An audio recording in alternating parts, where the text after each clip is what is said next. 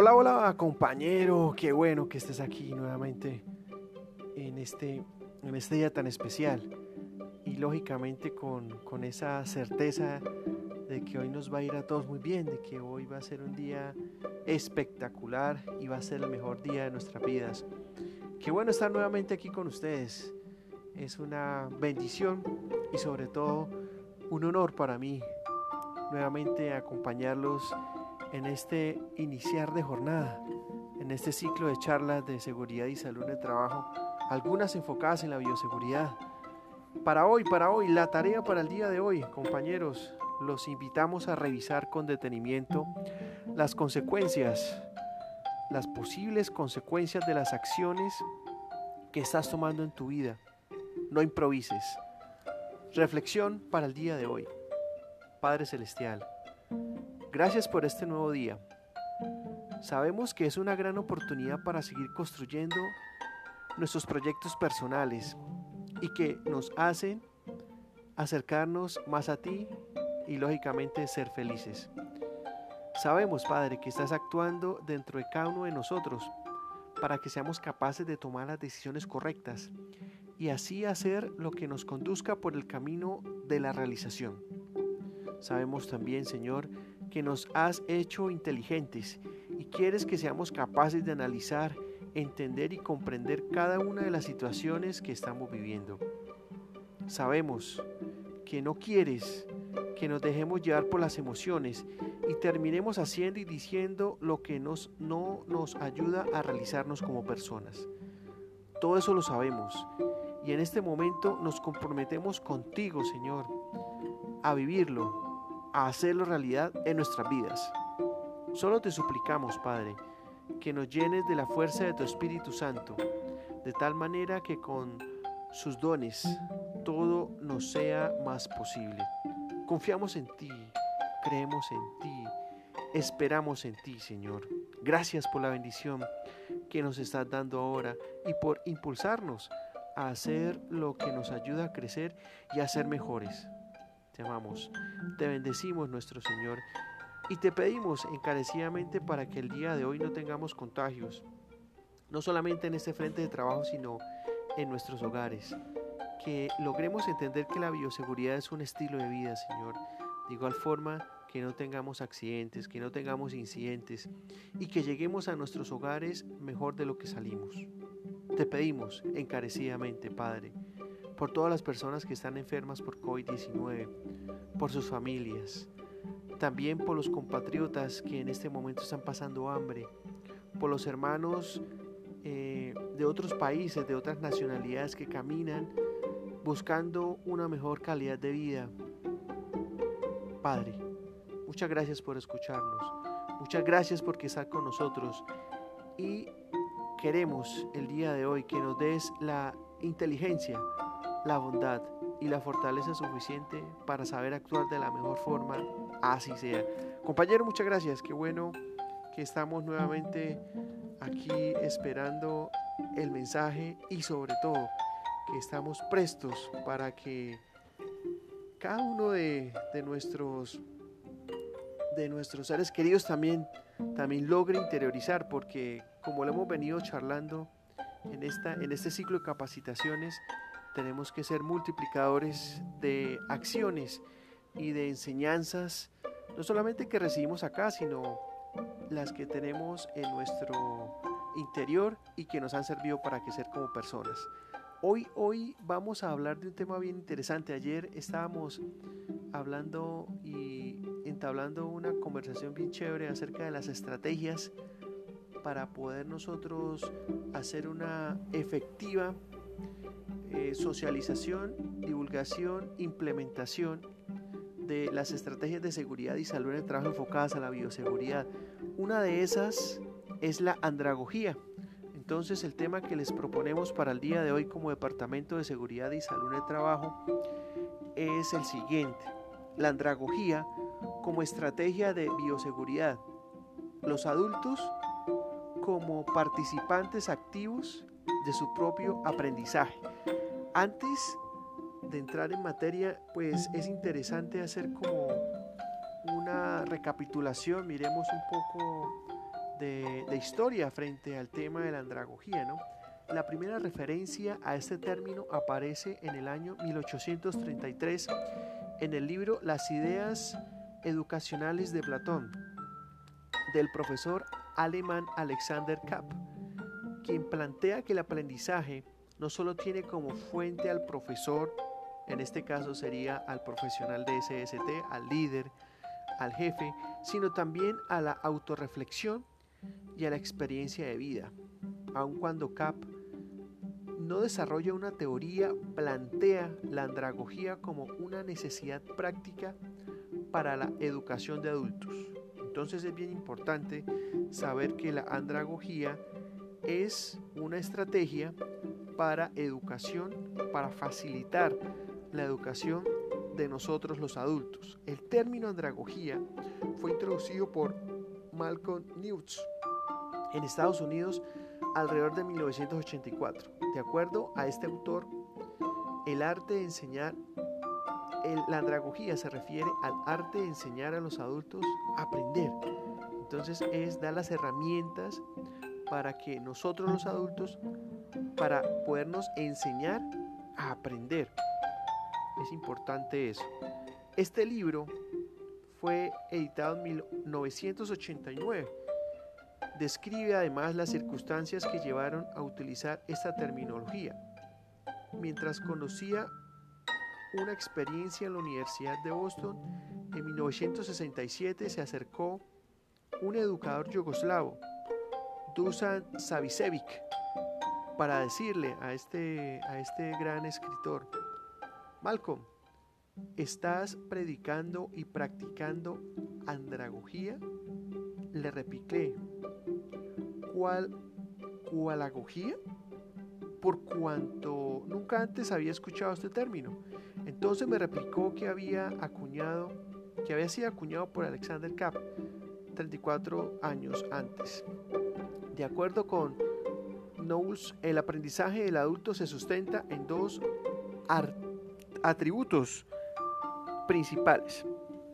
Los aprendices poseen autonomía y la capacidad de dirigir el sentido del aprendizaje.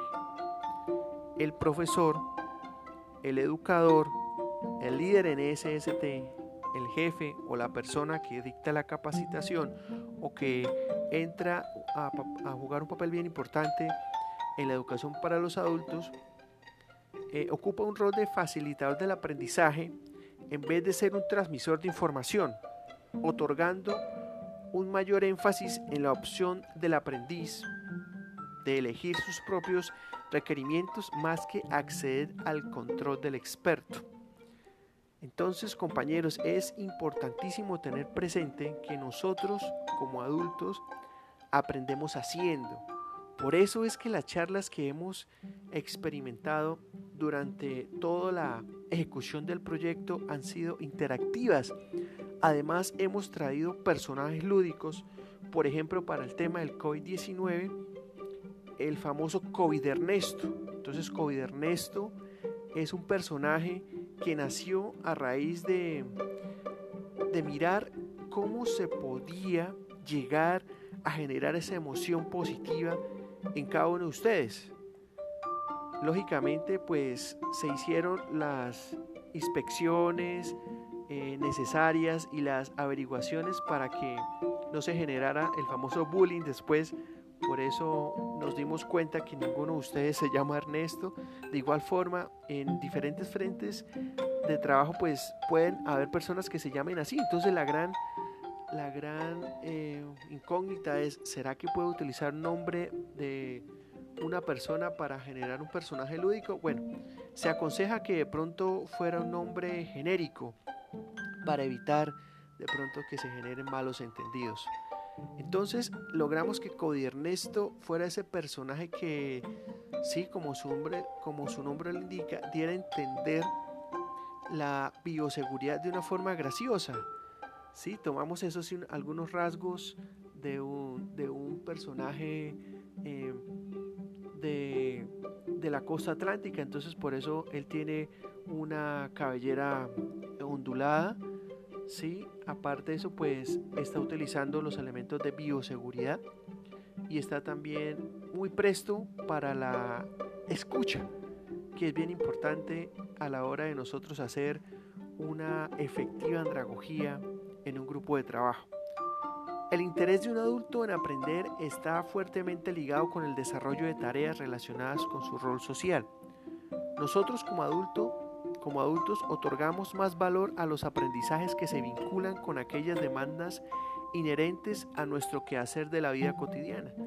Por eso Covid Ernesto es un personaje que trabaja como nosotros, que suda como nosotros, que utiliza los elementos de protección personal como nosotros y sobre todo que nos quiere dar a entender que la bioseguridad vale la pena y que el COVID-19 no es un mito, sino que es una realidad.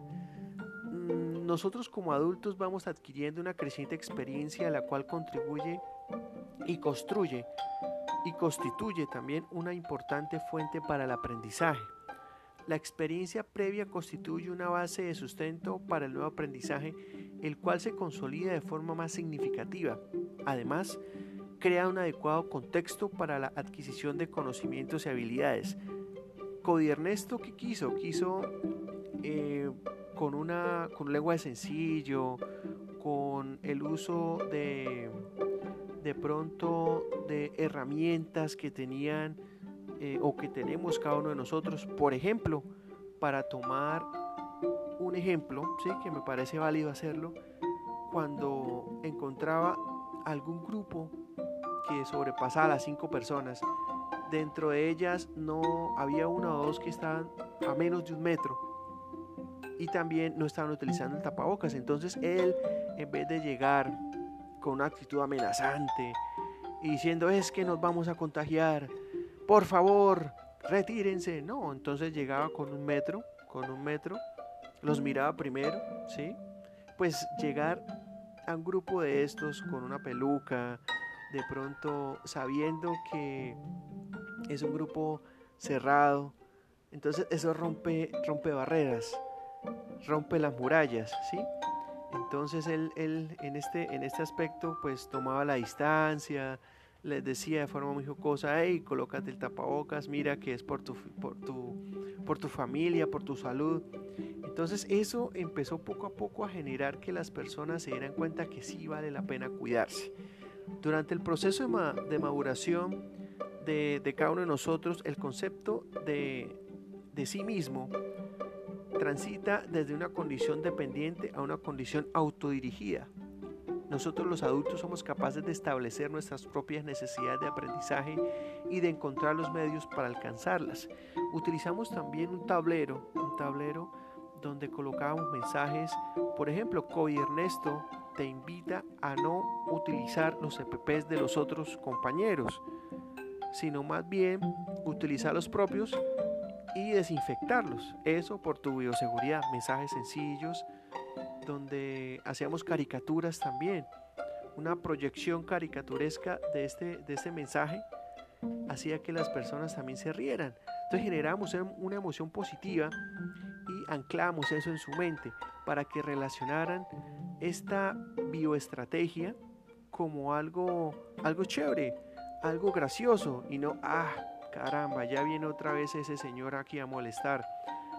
Porque generalmente nosotros como integrantes, como líderes del Departamento de Seguridad y Salud en el Trabajo, somos vistos así, como la piedra en el zapato.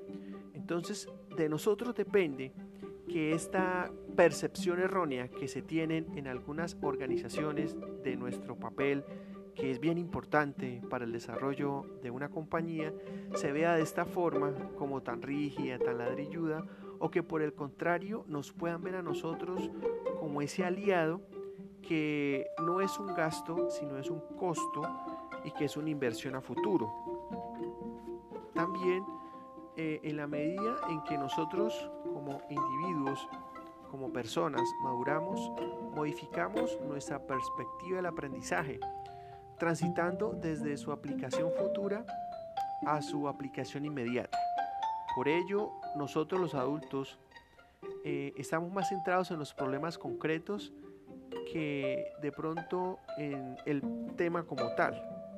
Valorizamos más el aprendizaje que puede ser aplicado a las situaciones reales y no la que de pronto que nos toca enfrentar. Por eso Ernesto quiso y también en este momento lo está haciendo llevar un mensaje fresco sobre el autocuidado. También utilizamos otro, otro, otro personaje lúdico. Este personaje se llama María Pandemia. Entonces María Pandemia en su momento llegó para enseñarnos la forma correcta de lavar nuestras manos. Entonces en este, en este día, en esta charla que, realizamos, eh, ella de, una forma jocosa, como contando una historia, como una fábula, nos dio a entender que lavarse las manos es vital en estos momentos de nuestras vidas. Eso es la andragogía, eso es la educación para adultos. Es algo muy sencillo, porque la andragogía lo que quiere es estimular el interés de las personas hacia el estudio o hacia la mejora de las soluciones a sus problemas reales. Ahora, ya para finalizar, vamos a hacer eh, como un pequeño parangón, con una comparación sobre la pedagogía y la andragogía. Entonces, vamos a colocar eh, cuatro elementos fundamentales, los cuales son el propósito del aprendizaje, el rol de nosotros como líderes del Departamento de Seguridad y Salud en el Trabajo, la experiencia de las personas y las demandas de aprendizaje de, nuestros pupilos. Entonces, en el propósito de aprendizaje, la pedagogía dice, se recoge la orientación que entrega el profesional de salud y y salud en el trabajo. ¿Qué dice la andragogía? El propósito de aprendizaje es orientado a objetivos o metas claramente definidas, no solamente entregar la información por entregarla, hacer la charla por hacerla, sino orientar esa información que le vamos a dar a las personas hacia un objetivo o una meta clara, claramente definida. Bien, nuestro rol como, como líderes de seguridad y salud en el trabajo para la pedagogía, entonces es conducir el aprendizaje y definir objetivos y contenidos. Para la andragogía tenemos que ser facilitadores y guías según las necesidades de los aprendices es bien importante, como les digo, el uso de personajes lúdicos y de historias, de cuentos, de fábulas, porque eso nos ayuda a excitar de alguna forma nuestro imaginario y nos hace pensar que estamos viviendo en ese momento de, digamos, de, de, oratoria, la, la, historia que nos están, que nos están presentando, ¿sí? La experiencia, entonces la experiencia para la pedagogía eh, es una etapa de formación y desarrollo. Para la andragogía posee experiencia y necesitamos conectarla con lo nuevo. Por eso hicimos la conexión entre andragogía como estrategia para la bioseguridad. Finalmente, las demandas de aprendizaje. Entonces, para la pedagogía se dispone de mayor tiempo para dedicar al aprendizaje. En la andragogía, entonces, requerimos equilibrar nuestras responsabilidades y las responsabilidades sociales del otro con las demandas del aprendizaje. Y en estos momentos es bien interesante porque, como todos sabemos, si no cumplimos a cabalidad el protocolo bioseguridad, las consecuencias pueden ser nefastas. Compañeros, muchas gracias. Esta fue la charla del día de hoy. Recordemos brevemente cuál fue el tema. Entonces el tema fue la andragogía como estrategia de bioseguridad y nosotros los adultos como participantes activos de nuestro propio aprendizaje. Abordamos algo de, de historia sobre la andragogía, nos dimos cuenta cuál es el rol de la experiencia, el concepto personal del aprendizaje, la orientación a la aplicación del respectivo aprendizaje. De igual forma hicimos una comparación entre la pedagogía y la andragogía teniendo en cuenta algunos eh, ejes transversales tales como el propósito del aprendizaje, el rol de nosotros como líderes del Departamento de Seguridad y Salud en el Trabajo, la experiencia tanto de las personas como nuestras frente al tema expuesto y las demandas del aprendizaje que pues nuestro grupo de trabajo tiene. Muchas gracias, esperamos seguir en este, en este caminar de la seguridad y salud de trabajo enfocada en la vida seguridad y expresar en los siguientes temas de charla las diferentes temáticas que hemos hablado para ser creativos frente al tema de la bioseguridad y generar una cultura que podamos llevar a nuestros hogares. Muchas gracias, Dios les bendiga y que todo salga muy bien. Excelente día para todos. Chao, chao.